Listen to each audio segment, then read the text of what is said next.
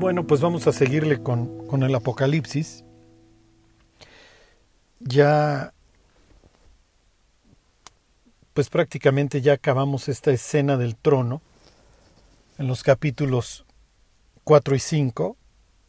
Y bueno, pues viene viene la gran tribulación, vienen los juicios, viene el derramamiento de la ira de Dios, viene la última oportunidad para esta generación. No es la, definitivamente la última batalla que librará la, la humanidad en contra de Dios. El capítulo 20 al cual pues eventualmente llegaremos nos narra otra. Sí, esta actitud contra Dios no, no cambia. La única forma en la que el ser humano puede cambiar es no a través de un cambio de circunstancias, es a través de un cambio de corazón. ¿Ok? Y, y esto es muy, muy importante. Lo que quiero que vean es la estructura que le da Juan al Apocalipsis. En el capítulo 1 tuvimos la, introducción y la presentación del Hijo del Hombre. ¿Se acuerdan? Capítulos 2 y 3 ¿Qué es lo que ha hecho el cristianismo? ¿Cómo ha sido su papel a lo largo de la historia? ¿Qué evaluación, qué calificación da Jesús al cristianismo, representado a través de siete iglesias que están en Asia, ¿ok? Que están en lo que hoy es Turquía. ¿Qué papel llevamos a cabo? Ok, capítulos 4 y 5, la escena del consejo divino, la instauración del consejo. Y ahora sí, vamos a derramar sobre un mundo impío toda la ira.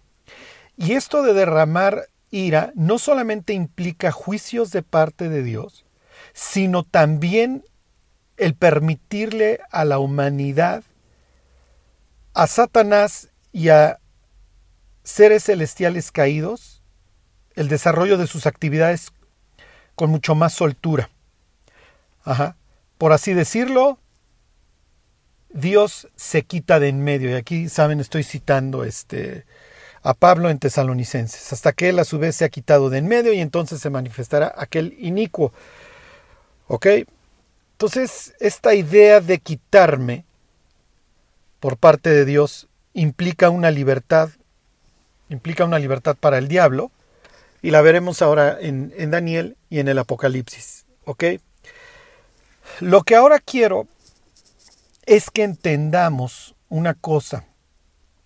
El ser humano ha mantenido una postura de, de ateísmo e incredulidad más menos a partir de la, de la ilustración. Piensen siglo XVIII, XIX, XX, ¿ok? Piensen desde los, desde los 1700, ¿ok? Recuerden que la idea que presenta el Apocalipsis desde el capítulo 18 y desde hace dos mil años es que los grandes de la tierra son los mercaderes. Ajá. Y los mercaderes, para quitar, para la muerte de las dinastías, ajá, piensen las dinastías, este, el Imperio Otomano, europeas, etcétera, hasta cierto punto tuvo que matar a Dios. Y entonces hemos tenido, por más que cueste trabajo creer, hemos tenido toda una labor por parte de Lucifer para matar desde, por así decirlo, a Dios, para que Dios salga de la mente y de la vida de las personas. Ha hecho un buen trabajo. Satanás ha hecho un excelso trabajo. Y a donde, a quiero llegar es a la identidad del jinete del caballo blanco en Apocalipsis 6. Si nosotros entendemos la identidad de este jinete, hagan sus apuestas. Todos, este, tenemos una idea de quién es la bestia y todo esto. Pues si nosotros entendemos la identidad de este jinete, no solamente a la luz de lo que otros, otros capítulos de la Biblia y del Apocalipsis nos dice como el 11, el 17, el 13. Pero si nosotros entendemos eso, lo que vamos a ver es que el ateísmo está a punto de pasar de moda. ¿Ok? Vivimos en un mundo poscristiano, eso es cierto, pero la idea, ¿cómo les diré?, de, de tinieblas, de Lucifer, ya para, la, para las masas va a volver a tener lugar. Hoy la idea de adoración a Lucifer realmente se da entre las élites y entre los que les sirven de portavoces como los deportistas y los artistas. ¿sí? Entonces ven a los deportistas que casualmente se, fotografían con un chivo y esto es, son los greatest of all times. No, es la idea. Que un símbolo para las masas implica una cosa y para las élites o para el esbirro o el portavoz implica totalmente otra. Ok, para las masas el número 13 en el billete del dólar son las 13 colonias. Ok, para las élites el 13 es un número de poder. La pirámide y el ojo de Horus en el dólar implica una cosa para las masas, tal vez algo ridículo, si ustedes lo quieren, y otra cosa para las élites. ¿Ok? Las élites, yo creo que en el 99% de los casos tienen más fe en su Dios que los cristianos, que lo que los cristianos tenemos en el nuestro. Ellos creen más en otro mundo, en otras dimensiones, en otros, en, seres celestiales, etc. Nosotros no, nosotros vamos por la vida siendo cristianos ateos. Nos, cualquier cosa que tenga que ver con lo sobrenatural, este, no, no no, nos gusta, ¿sí? además de que implica un castigo. implica, implica un castigo social. El querer ver ciertas realidades espirituales implica un castigo por parte de la sociedad. Entonces preferimos no hacer olas y preferimos pues no creer. Pero esto está a punto de pasar de moda. Piensen en cuando pensaron que la CIA iba a declasificar unos ciertos documentos y videos enseñando los ovnis. ¿Ok? Y, sí, lo entendemos, no, no son extraterrestres en el sentido, no son marcianos, no son, no son lunáticos. Digo, yo espero que los cristianos nos quede claro. ¿Ok? Pero ¿por qué el incrédulo tiene que manejar esos temas y para nosotros son total y perfectamente tabús? Sí. O sea, ¿por qué pensamos en, en cuestiones eh, del pasado, piensa en Génesis 6 y, nos asusta y ni siquiera queremos meternos ahí. Y siquiera tratar esos temas ya implica un castigo, ¿sí? Ya implica un castigo no solamente por parte del mundo, que muchos de ellos lo creen y lo entienden, que por parte de la iglesia, sino... Pero ni modo. O sea, cuando entremos a la identidad del jinete en el caballo blanco, no queda de otra. no queda de otra más que entrar en temas angélicos. Y, espero que la visión de, los capítulos 4 y 5, con el consejo divino, los 24 ancianos, los querubines, etcétera, hayan dejado clara esta idea de que Dios está sentado, como dice Isaías, sobre el círculo de la tierra, está en su trono y alrededor está su corte celestial. Ajá. Pienso que si Ezequiel Estuvimos viendo su capítulo primero y, la visión del trono de Dios, etcétera. Si Daniel, ok, estos exiliados vieran la forma en la que nosotros vivimos y creemos, pensarían que estamos locos. Por la simple y sencilla razón de que lo sobrenatural nos asusta y preferimos ni, entrarle a eso. Olvídense de pensar de que vivimos en un mundo impío controlado por, por príncipes, por seres caídos. No, no, bueno, olvídense. Este, ya para internar a la persona, así ya se volvió loca. O sea, cree que todavía hay principados y potestades. Y realmente nuestra, nuestra única visión acerca de, lo, de los demonios la obtenemos de, Hollywood, ¿sí? de la profecía y del exorcista. Y... Vamos a pensar en que Satanás se disfraza de ángel de luz y es la persona que nos dice las noticias. Bueno, no, no, no, olvídense ni pensarlo. Charlie, ¿cómo crees cuestionar la, historia oficial? Lo, que los noticieros, las cifras, ¿cómo crees que lo cuestionas? ¿Sí? Entonces, miren, mi, el, el, ser humano es presentado ahí en el Salmo 49. Está hablando de los que confían en las riquezas, pero realmente, como dice ahí, el hombre que está en honra y no entiende, semejante es a las bestias que perecen. Ajá. Y luego mi versículo favorito. Como rebaños que son conducidos al infierno. La muerte los pastoreará. O sea, el ser humano no tiene la más mínima y remota idea de dónde está sentado. Hasta cierto punto pienso que los cristianos tampoco. No sabemos la bomba que sigue. Honestamente espero este, que nos la ahorremos. Y bueno, aquí pues les lo refiero a, los estudios del rapto este, que, vimos con relación a, a la iglesia Filadelfia. Pero bueno, esto del ateísmo está a punto, está a punto de irse. Eh, piensen en la devoción, en la fe de las élites. Vean luego este, el video de la inauguración del túnel en, Suiza, en donde tienes ángeles, tienes portales, tienes los faunos. Este, ahí cerca está el CERN con, con la estatua de Shiva. Y bueno, cualquier cuestionamiento a lo que están haciendo en el CERN, pues ya eres un loco conspiranoico, enfermo mental. No sé si los tipos del CERN son los que a los que se les dará la facultad de abrir el abismo, según capítulo 9 de Apocalipsis. Pero el abismo se va a abrir y van a salir seres del abismo. Y se va a acabar la época del ateísmo. Acuérdense que Babilonia no solamente eh, se dedica a explotar y a guiar a las personas, vende una ideología, vende una cosmovisión. ¿Ok? Entonces piensen en, estos últimos meses de, encierro, la cantidad de alcohol, de drogas y de horas delante de una pantalla a las que han estado sujetos los seres humanos. No habría mejor forma de indoctrinarlos. ¿Ok? Pero como dice el propio Daniel, el pueblo que conoce a su Dios se esforzará. ¿Ok? Bueno, Después de, echarles este rollo, lo que quiero es que ustedes vean la cantidad de menciones que se hacen a seres celestiales en el libro de Daniel. ¿Y qué es lo que salen a argumentar los incrédulos con bombo y platillo? Y miren, yo no dudo que haya personas que hasta cierto punto pues, tienen ciertos estudios y pues, hacen algunas críticas de la Biblia, ¿ok? Y a veces ni siquiera malintencionadas.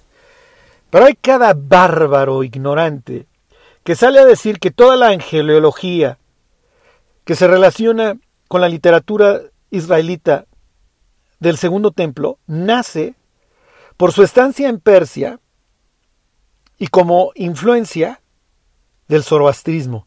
O sea, no tienen vergüenza. Sí, o sea, no, no, no, o sea, es salir a decir una cantidad de barbaries, de sandeces, Vamos, o sea, digo, los querubinos los tenemos desde el capítulo 3. La mención al consejo divino la tenemos desde el, desde el capítulo 1 del Génesis.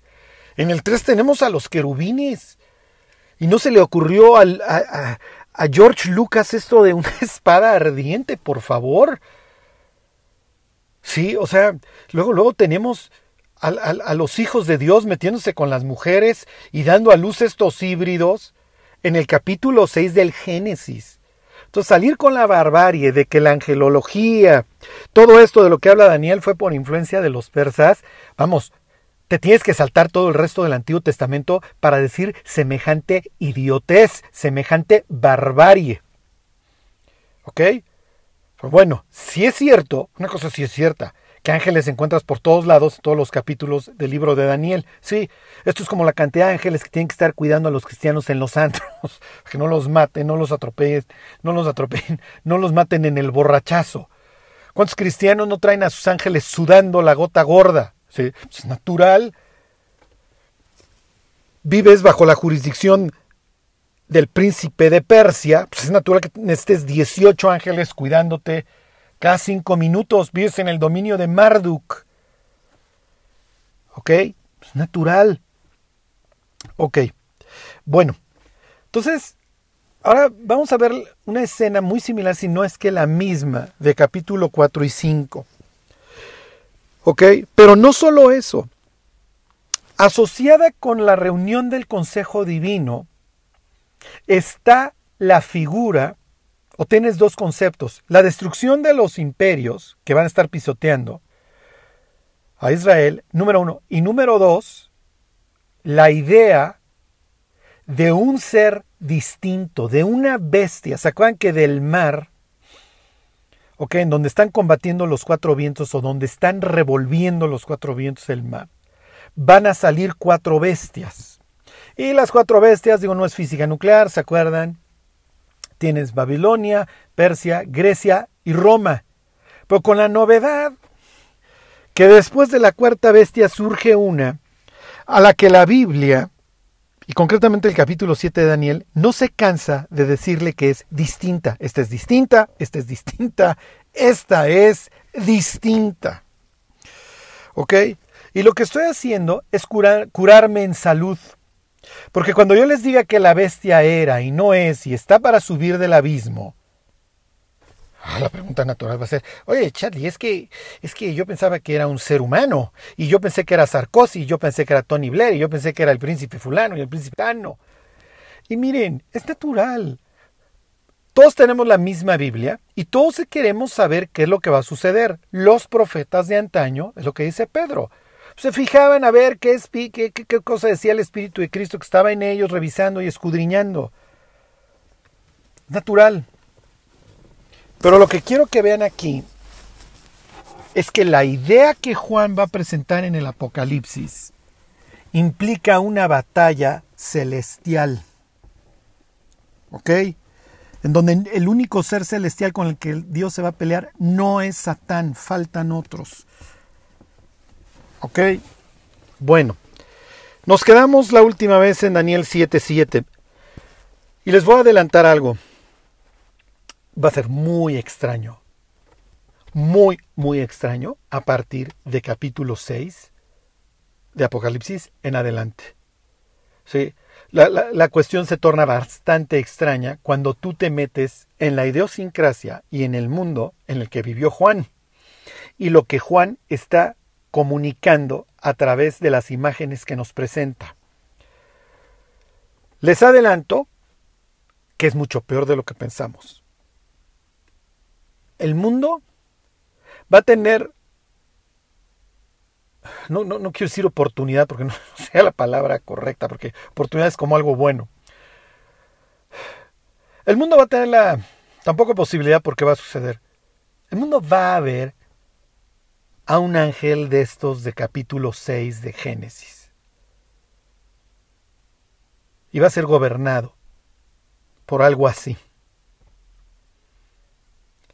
El ver a la bestia va a implicar ver a un ser que tiene muchos, muchos siglos de haber sido creado, que conoce el cielo, que conoce las tinieblas y que no es la primera vez que desobedece y lucha contra Dios. Es absolutamente y desde un punto de vista de pureza exclusivamente mal. Solo oscuridad, solo tinieblas. Un odio celestial, por así decirlo, no humano, hacia Dios. Ok. Y va a ser tan hermoso, tan precioso, tan sabio, tan inteligente, que la humanidad al unísono, digo, hoy ya podemos ver cómo es pastoreada, pero ahí, al unísono, se preguntará, ¿quién como esto? O sea, nos está gobernando un Dios. Bueno, 7.7 de Daniel. Después de esto miraba yo en las visiones de la noche, y aquí la cuarta bestia, espantosa y terrible, y en gran manera fuerte, la cual tenía unos dientes grandes de hierro, devoraba y desmenuzaba, y las obras hollaba con sus pies. Ok, hasta aquí no tengo ningún problema en decir que es Roma. Ok. Pero continúa esta historia, y era muy diferente de todas las bestias que vi antes de ella, y tenía diez cuernos. ¿Ok? La humanidad será gobernada por 10 personas. El cuerno es un símbolo de poder. O 10 gobiernos, o 10 familias, o como le quieran llamar. Hasta ahí tampoco tendríamos problemas. Digo, pues en los círculos conspiracionistas es lo que se maneja. 100, 10, 15, 20, menos el número que pensaste. ¿Ok? Pero no acaba ahí la historia. Versículo 8. Mientras yo contemplaba los cuernos, he aquí otro cuerno pequeño salía entre ellos. Y delante de él fueron arrancados tres cuernos de los primeros, y aquí que este cuerno tenía ojos como de hombre y una boca que hablaba grandes cosas. ¿Ok? Esto también lo veremos en su momento en Apocalipsis 17. Entonces tienes 10 gobernantes, tienes una humanidad, a un mundo gobernado por 10, no sé, gobiernos, personas, familias, como le quieran llamar. Pero de en medio de esos surge uno Apocalipsis 17 dice que le van a dar toda su autoridad y su poder, o sea, se van a cuadrar. Por así decirlo, este personaje también va a tener su consejo. Es de 10, 3 se le ponen al tiro, en eso también se parece a Dios. ¿Ok? Piensen en el Salmo 82. Y obviamente, pues, ¿qué es lo que va a hacer? Los aplasta. Esto casa perfectamente con Apocalipsis 6, que te habla que durante la tribulación tienes al jinete que va cabalgando el caballo bermejo, el caballo rojo, y tienes guerra. Y entonces se va a quitar de la paz la tierra y se van a matar unos a otros. ¿Por qué? Porque va a haber tres que no les va a gustar. Y bueno, pues ahí hagan también sus apuestas. Esto es intentar descifrar algo hacia el futuro y es difícil. Pero si por un lado estás poniendo a India, China, Rusia y del otro lado Occidente, pues más o menos se prestaría, quién sabe. Luego dan cada sorpresa. Ok. Versículo 9. Estuve mirando hasta que fueron puestos tronos. Oh, qué casualidad. Esto tiene que ver con capítulo 4 de Apocalipsis. Sí. Y se sentó un anciano de días. Sí, tiene que ver con Apocalipsis 1, ¿se acuerdan? Cuyo vestido era blanco como la nieve y el pelo de su cabeza como lana limpia. Y su trono llama de fuego y las ruedas del mismo fuego ardiente. Aquí tienen otro ejemplo, esto ya lo platiqué en, cuando vimos Ezequiel 1, del trono de Dios asociado con ruedas. ¿Ok? ¿Y por qué en este caso lo tenemos asociado con ruedas? ¿Por qué? Porque la visión la estamos viendo en Persia. ¿Ok? La visión la estamos viendo, bueno, en Babilonia, en el caso de Ezequiel y en el caso de Daniel. ¿Ok? y se acuerdan de los astrolabios, etcétera. si no, regresense. Un río de fuego procedía y salía de delante de él. Millares de millares le servían y millones de millones asistían delante de él. El juez se sentó y los libros fueron abiertos.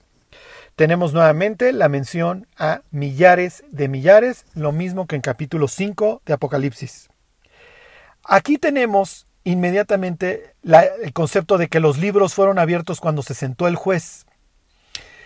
No me voy a tener mucho en esto, solo quiero que entiendan el concepto. Se llama profecías de valle, en donde tú ves de un pico de un monte a otro, pero te ahorras todo el valle. Entre que se siente el juez y los libros sean abiertos, todavía nos faltan mil, mil años por lo menos. Pero la secuencia de eventos es correcta.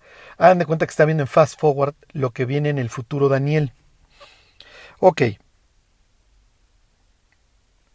Versículo 11. Yo entonces miraba a causa del sonido de las grandes palabras que hablaba el cuerno. Ok, entonces queda pasmado. Este es distinto, este es diferente. Sí, este es diferente. ¿Ok? Miraba hasta que mataron a la bestia esto pasa en Apocalipsis capítulo 19. Y su cuerpo fue destrozado y entregado para ser quemado en el fuego. Habían también quitado las otras bestias su dominio, pero les había sido prolongada la vida hasta cierto tiempo. ¿Ok? Esta idea se las voy a explicar cuando lleguemos al capítulo 20 de Apocalipsis. Pero los dejo con esto. Esto implica que durante el milenio todavía tenemos naciones. Todavía tienes a la humanidad dividida, por así decirlo, en países. ¿Ok? Claro, siendo gobernadas con, con vara de hierro. ¿Se acuerdan de Apocalipsis 2? Y esto se repite en Apocalipsis 19. Con vara de hierro por parte del Mesías. Pero seguimos teniendo naciones, seguimos teniendo fiestas y seguimos teniendo, este, por así decirlo, peregrinaciones o viajes periódicos a celebrar al Mesías. ¿Ok? Bueno. Versículo 13. Miraba yo en la visión de la noche, y aquí con las nubes del cielo venía uno como un hijo de hombre. Piensen Apocalipsis 5. ¿Quién es digno de, tomar el libro y desatar sus sellos? No aparece nadie, hasta que de repente aparece en el centro el cordero que se acerca hasta el anciano, hasta el que está sentado en el trono y toma el libro. Misma escena. Se los vuelvo a leer, 7.13. Miraba yo en la visión de noche, y aquí con las nubes del cielo venía uno como un hijo de hombre, que vino hasta el anciano de días y le hicieron acercarse delante de él. Ok, entonces aparece el Hijo del Hombre y se acerca al anciano de días. Versículo 14, y le fue dado dominio, gloria y reino Piensa en los cánticos de adoración en Apocalipsis 4 y 5, para que todos los pueblos, naciones y lenguas le sirvieran. Su dominio es dominio eterno que nunca pasará y su reino uno que no será destruido. ¿Qué es lo que estamos viendo aquí? Se acerca el Hijo del Hombre. ¿Y qué? Y le es dado dominio, gloria y reino para que todos los pueblos le sirvan y su dominio nunca va a pasar. ¿Ok? Piensen en Capernaum. Está Jesús en Capernaum. Se oye que está en casa, la gente se atiborra, lo están viendo. Este era un sitio bastante grande, ¿sí? Cuando, cuando fuimos a Capernaum me sorprendió el tamaño de la casa. No crean que era así mansión, pero tenían, tenían patio ahí para guardar animales, etcétera. Entonces cabían muchas personas. Bueno, la gente se atiborró en Capernaum para escuchar a Jesús. Y se acuerdan que traen un paralítico y entonces no hay, no hay, no lo pueden meter y entonces este, quitan el techo, descuelgan al paralítico y Jesús lo ve y le dice, hijo, tus hijos te son perdonados. Y los fariseos que están viendo la escena preguntan y preguntan con razón, ¿quién puede perdonar pecados sino solo Dios? ¿Y qué es lo que dice Jesús? Pues para que sepáis que quién que el Hijo del Hombre tiene potestad para perdonar pecados, a ti te digo, toma tus cosas y vete y levántate. Jesús está tomando este pasaje de Daniel y se lo está atribuyendo a sí mismo. Él está diciendo, yo soy el Mesías, soy un ser eterno, que existo desde antes de nacer, y que Daniel me vio acercarme al anciano de días, y tengo dominio, gloria y reino tengo potestad para todo. Mi reino es uno que nunca va a acabar. ¿Le entendieron los fariseos? Por supuesto que le entendieron. Y no solamente le entendieron ese día, le entendieron unas horas antes de matarlo. ¿Eres tú el Hijo del Dios bendito? Dínoslo. Sí, y desde ahora veréis al Hijo del Hombre sentado a la diestra del poder de Dios y viniendo en las nubes. ¿Qué dice el 13? Miraba yo en la visión de noche, y aquí que con las nubes, y entonces Caifás se rasga literalmente las vestiduras. ¿Qué más testimonio necesitamos? Ha blasfemado. Pues acaba de decir que es Dios. Acaba de tomar capítulo 7, 13 de Daniel y se lo acaba de atribuir a él mismo. Él dice que él es esa persona. Y si sí es, pues no lo podemos matar. Y para que no nos carguen a nosotros el muertito, pues se lo damos a los gentiles se lo echen ellos. Y si es, pues se va a manifestar. Sí, pero con la novedad de que estos no creían en la resurrección de los muertos. Ok, 7.15. Se me turbó el espíritu a mí, Daniel, en medio de mi cuerpo, y las visiones de mi cabeza me asombraron. Pues sí, sí, Daniel, es bastante extraño lo que estás viendo. Estas cuatro grandes bestias son cuatro reyes que se levantarán de la tierra. ¿Ok? ¿Por qué? Porque al igual que Juan, que va a interactuar con los ancianos y con, y con los querubines, Daniel, que ha sido invitado al consejo de Dios, Jeremías 13:23, ¿no? Que es, o 23, no, perdón, este 23:13, ¿se acuerdan? Pero si ellos hubieran estado en mi consejo, en mi secreto, la palabra es sod, en mi consejo, mi concilio. ¿Ok? Dice el 16, me acerqué a uno de los que asistían y le pregunté la verdad acerca de todo esto y me habló y me hizo conocer la interpretación. Estas cuatro grandes bestias son cuatro reyes que se levantarán en la tierra. Después recibirán el reino los santos del Altísimo y poseerán el reino hasta el siglo, eternamente y para siempre. Ok, está bien, pero quiero saber de ese, de ese cuerno pequeño. 19. Todo esto me estoy dirigiendo a Apocalipsis 6. Salió alguien montando un caballo blanco. Tenía una corona y un arco y salió venciendo y para vencer. Si nosotros entendemos quién es ese, ya entendimos todo el Apocalipsis. Ya entendimos Apocalipsis 12, 13, por supuesto que el 11 y muchos de los juicios. O en general, la mayoría de los juicios y ya entendimos también el bizarrísimo o extrañísimo capítulo 9, así como el 17, el 18 y el 19. Ya entendimos el Apocalipsis. ¿Ok? Pero esto piensen, pues es como, ¿qué, ¿qué, sería de Batman si no existiera el Guasón? ¿Sí? O ¿qué sería de Superman si no existiera Lex Luthor? Superman. ¿Han visto, ¿Han visto el símbolo que trae el cínico de Superman en el pecho? Digo, no podía tener una serpiente, nomás le faltó poner el cascabel al final. Y además sube del abismo viene de, de un lugar extraño a la tierra y sufre porque se enamora de una mujer y no sabe si traspasar sus linderos, perdón, ya estoy siendo muy bíblico, no sabe si abandonar su morada, no, esto tampoco funcionaría, no sabe si traicionar sus orígenes y casarse con Luisa. Digo, abrí el paréntesis, no, no, no, no tenía en el script, para que ustedes vean la cantidad de cosas que nos metemos en el cerebro, que lo vemos como una perfecta babosada, de ciencia ficción, pero para la persona que nos cuenta la historia no pudiera ser más real y no pudiera estar representando algo que para él es una ilusión, que alguien regrese de entre los muertos y acabe con el villano que está en el cielo. Por cierto, el villano que está en el cielo, estoy siendo sarcástico, sí, es, es el enemigo de Dios. Pero bueno, entonces vale la pena el ejemplo. El capítulo 6, el, que cabalga y sale para vencer en el caballo blanco, le da muchísimo sentido al resto de la historia. ¿Qué es lo que Juan nos intenta comunicar? Y toda esta idea del diablo que vive en un berrinche con la ilusión de ser igual a Dios, sin poder serlo nunca. Es lo que lo motiva y es el anzuelo que le lanzó al ser humano. Seréis como Dios. Hagan de cuenta que nos hizo una transfusión sanguínea, el Satán, a través de esas palabras, y nos la creímos.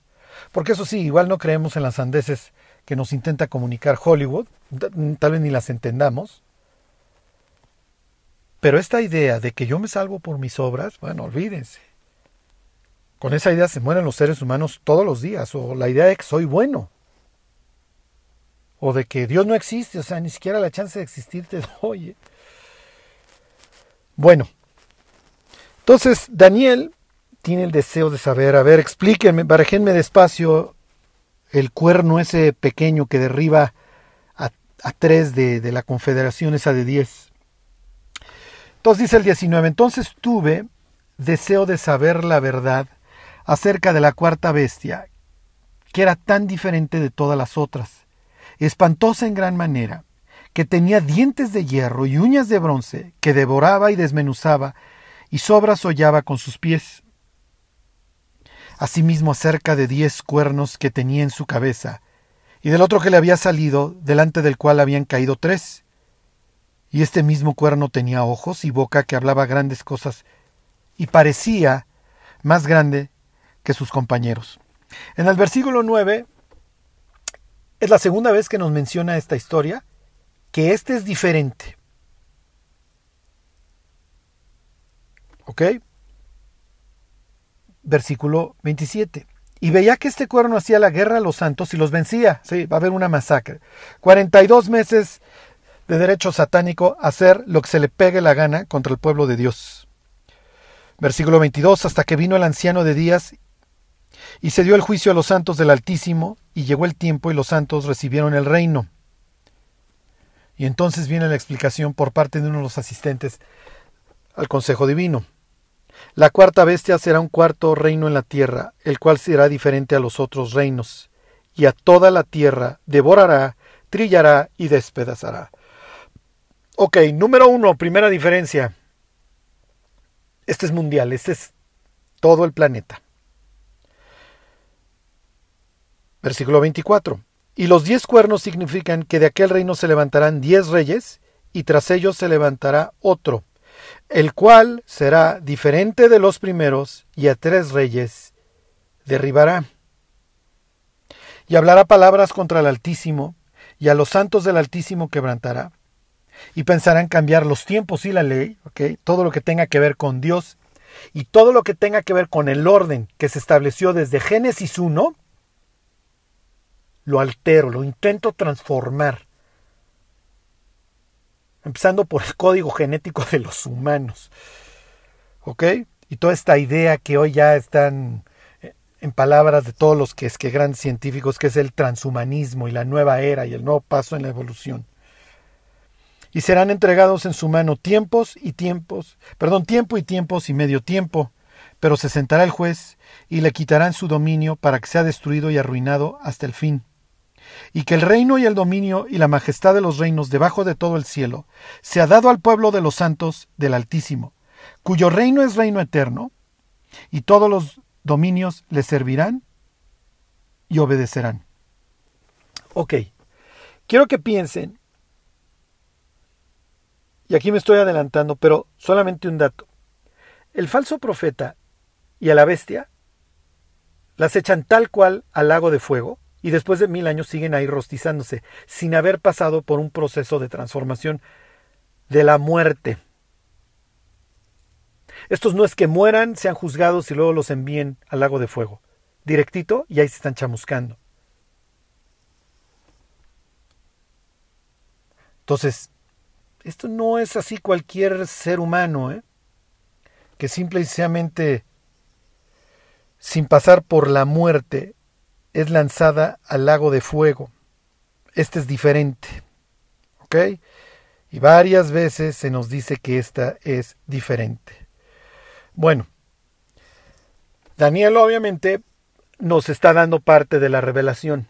Juan, pues simplemente pues ya se va a descarar y va a utilizar una terminología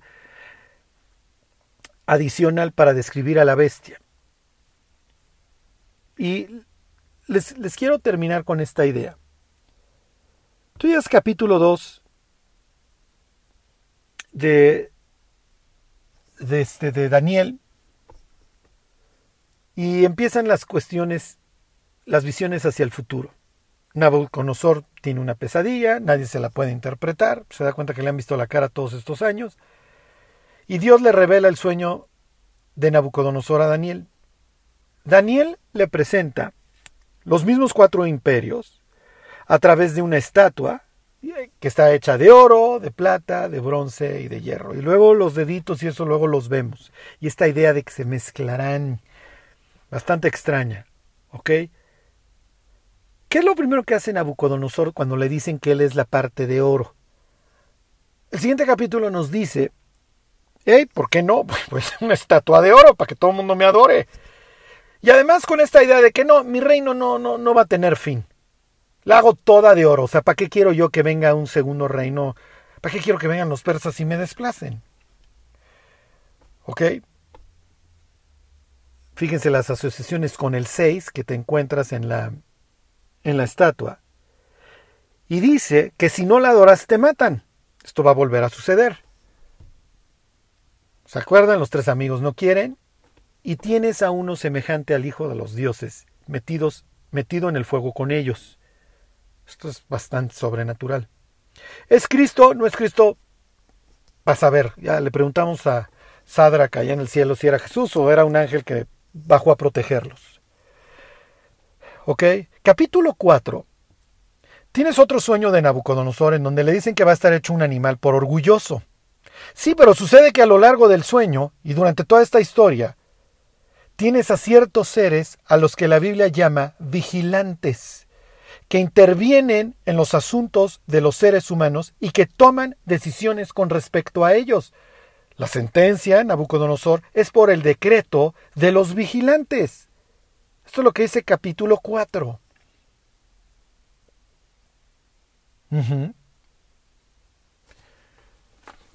Les leo algunos versículos.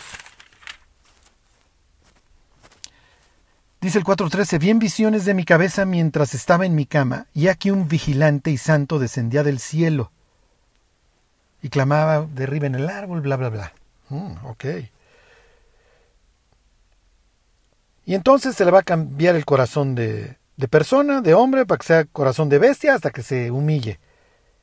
Y esto, dice el 17, las sentencias por decreto de los vigilantes y por dicho de los santos la resolución, para que conozcan los vivientes que el Altísimo gobierna el reino de los hombres y que a quien quiere Él lo da y constituye sobre él al más bajo de los hombres.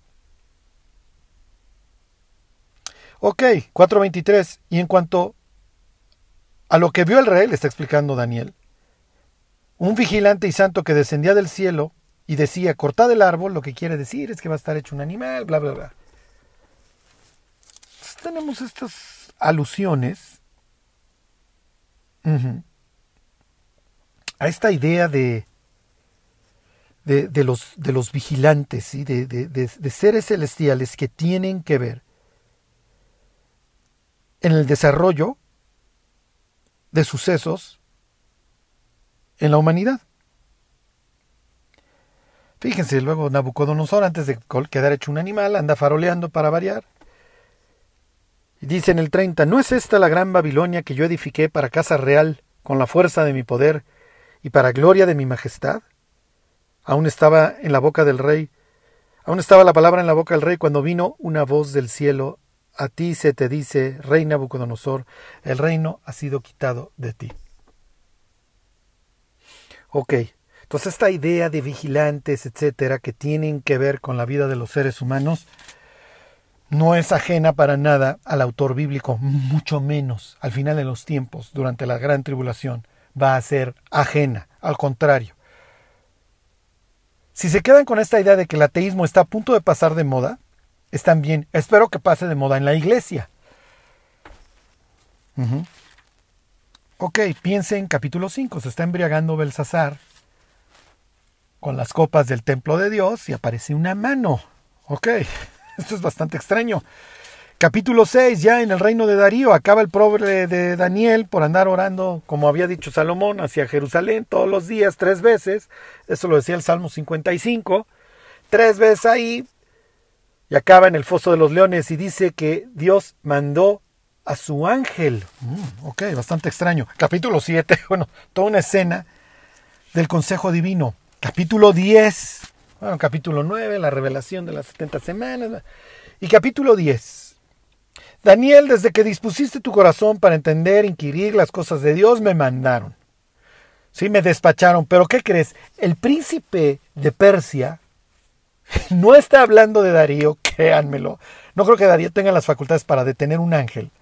Dice, el príncipe de Persia, ¿qué crees? Me detuvo y no pude pasar a decirte el recado que Dios te había mandado. Para estas alturas, Daniel, pues tú ya conoces el consejo divino, has hablado con los asistentes, sabes que hay mensajeros que son despachados con mensajes. Y bueno, pues tú tenías estas ganas de inquirir el futuro de tu nación, etcétera, etcétera. Me mandaron, pero no pude llegar por la simple y sencilla razón de que el príncipe de Persia me detuvo y tuve que ir por alguien de un rango mayor, le hace en este caso Miguel, para que me franqueara el paso. Y después de que se vaya el príncipe de Persia, viene el de Grecia.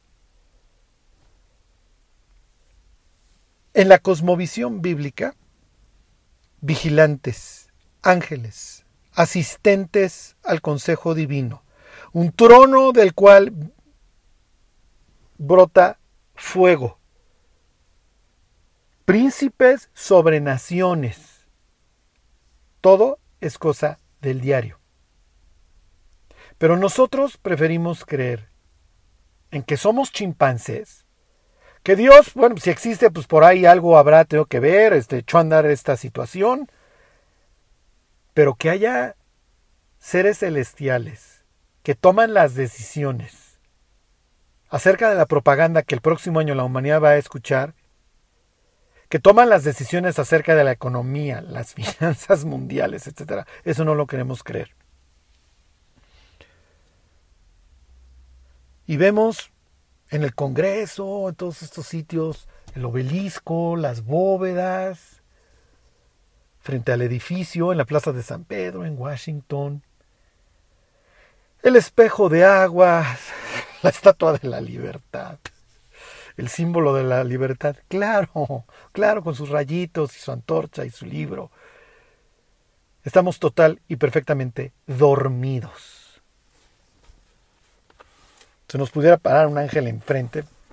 Parecemos fariseos delante de Jesús. El reino de los cielos está entre ustedes. Pero no tienen la capacidad de verlo. Y preferimos filtrar todos estos pasajes extraños de la Biblia antes que realmente meternos en la idiosincrasia y en el mensaje que nos quiere transmitir el autor. Pero bueno, ya me va a hacer justicia la revolución. Cada vez es más evidente que esto ya, de esta ya el mundo ya no se va a levantar. Y ahí anda Elon Musk presumiendo que ya vamos a estar todos conectados a un ordenador. Por eso es que va a tener que pasar un ángel, según Apocalipsis 14, y decirle a la humanidad, si te pones eso, ya no hay regreso. Y no me estoy refiriendo que el Neurolink fuera. Cuando sea, la humanidad lo va a saber. Cuando sea la marca de la bestia, la humanidad lo va a saber. Pero no es un chip que simplemente te quitas.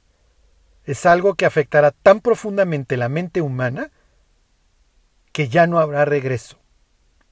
Ese ordenador alguna gracia o algún mensaje mandará al cerebro humano para que el ser humano no se pueda arrepentir. Ya no va a haber regreso. No es que me arranco el código de barras o el chip. Esto es mucho más perverso, mucho más moderno y mucho más profundo. Y ahí andamos los seres humanos pensando en la Tercera Guerra Mundial en términos del armamento de la Segunda casi casi pudiéramos decir que la, la guerra ya inició, pero se lucha con armas total y perfectamente novedosas y prácticamente invisibles. Que Dios los bendiga. Y se alegró el pueblo por haber contribuido voluntariamente, porque de todo corazón ofrecieron a Jehová. Primera de Crónicas 29:9. Si deseas ofrendar para nuestro trabajo misionero, te invitamos a que des clic en el enlace que estaremos dejando en la descripción de nuestras redes sociales. Ve y sé bendición. Gracias.